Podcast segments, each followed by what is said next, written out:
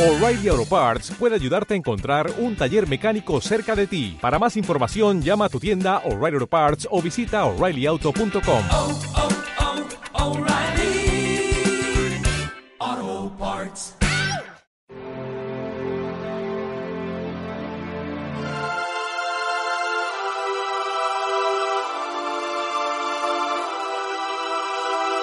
Sus padres solían ir cada año a Jerusalén por la fiesta de Pascua.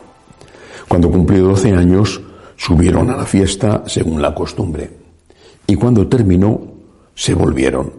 Pero el niño Jesús se quedó en Jerusalén sin que lo supieran sus padres. Estos, creyendo que estaba en la caravana, anduvieron el camino de un día y se pusieron a buscarlo entre los parientes y conocidos. Al no encontrarlo, se volvieron a Jerusalén buscándolo. Y sucedió que a los tres días lo encontraron en el templo sentado en medio de los maestros, escuchándolos y haciéndoles preguntas. Todos los que le oían quedaban asombrados de su talento y de las respuestas que daba. Al verlo, se quedaron atónitos y le dijo su madre, Hijo, ¿por qué nos has tratado así? Tu padre y yo te buscábamos angustiados. Él les contestó, ¿por qué me buscabais? ¿No sabíais que yo debía estar en las cosas de mi padre? Pero ellos no comprendieron lo que les dijo. Él bajó con ellos y fue a Nazaret, y estaba sujetos a ellos. Su madre conservaba todo esto en su corazón. Palabra del Señor. Hoy celebramos la memoria litúrgica del Inmaculado Corazón de María. Ayer, fiesta, solemnidad del Sagrado Corazón, contemplábamos el amor de Jesús por nosotros y la queja que salía de ese corazón ardiente lleno de amor, porque no encontraba, según le dijo el Señor a Santa Margarita María de no encontraba en la mayoría agradecimiento, no encontraba amor al amor. Hoy al contemplar el mismo amor, aunque humano y no divino, en el corazón de su madre, también tenemos que decir lo mismo. El corazón de María es un corazón que arde de amor a su Hijo y por amor a su Hijo, por caridad, arde de amor a nosotros que somos sus hijos, encomendados por Jesús en el solemne momento de la cruz. No hay ninguna duda del amor del corazón inmaculado de María por nosotros, no hay ninguna duda. La duda está en nuestra respuesta. Por ejemplo, soy de un país donde todavía la gran mayoría quiere a la Virgen, de verdad. Y yo creo que es de verdad ese amor. Muchos incluso eh, no es un amor perfecto ni puro y muchos incluso pues no van a misa. Y es posible que voten a partidos que están abiertamente en contra de lo que enseña o de lo que enseñaba la Iglesia.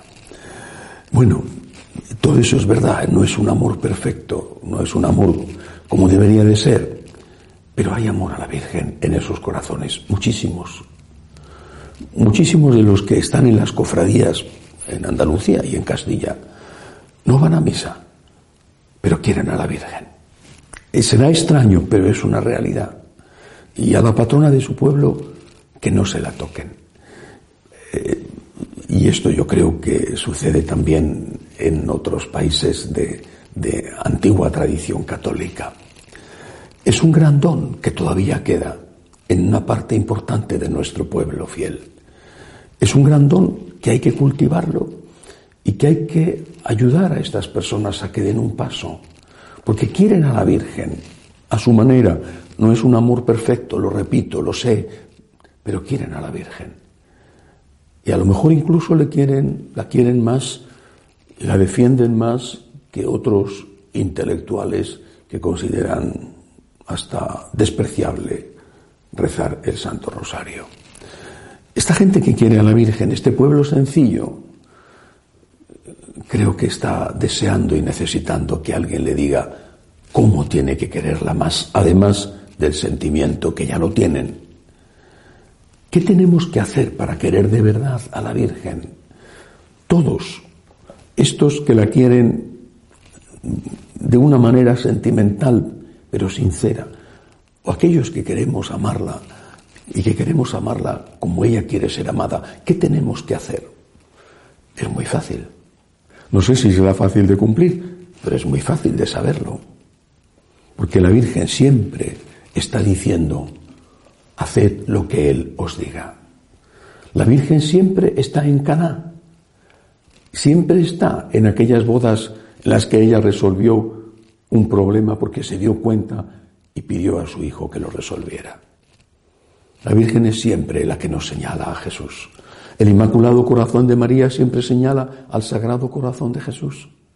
Haced lo que Él os diga. Haced lo que Él os diga. ¿Me quieres a mí? ¿Quieres amarme? ¿No quieres darme disgustos? ¿No quieres verme llorar? Entonces, no hagas sufrir a mi hijo. ¿Y qué es lo que hace sufrir a su hijo? Hace sufrir a su hijo la ingratitud. Eso hace sufrir a su hijo. Eso fue lo que su hijo le dijo a Santa Margarita María. La ingratitud le hacía sufrir. ¿Dónde están los otros nueve leprosos que han quedado curados? La ingratitud hace sufrir tanto al Dios de la gracia. Por eso, el día del Inmaculado Corazón de María, mirándole a ella que señala hacia su hijo, tenemos que decirle a ella, ayúdame a amar más y amar más a Jesús. Ayúdame a amar. Claro que también necesito muchas cosas y te las pido como intercesora, como mediadora, como corredentora. Te las pido con humildad, te las pido porque las necesito por mí, por los míos, en este tiempo terrible de la pandemia, con tanta gente sin trabajo, con tantos problemas familiares. Acudo a ti ante tus ojos misericordiosos, tú que eres el refugio de pecadores, el consuelo de los afligidos, el auxilio de los cristianos, tú que eres el corazón inmaculado, tú, ayúdame, pero ayúdame sobre todo y por encima de todas las cosas, más que la salud, más que el dinero, más que el trabajo, más que cualquier cosa, ayúdame a amar más a tu Hijo, a ser agradecido, a darle a tu hijo lo que él está esperando que le dé y lo que tiene derecho a recibir de mí. Ante tanto amor, solo cabe dar amor. Ayúdame, Madre, a ser como tú, a que mi corazón quede inmaculatizado, porque el agradecimiento que va unido al arrepentimiento lo haga así.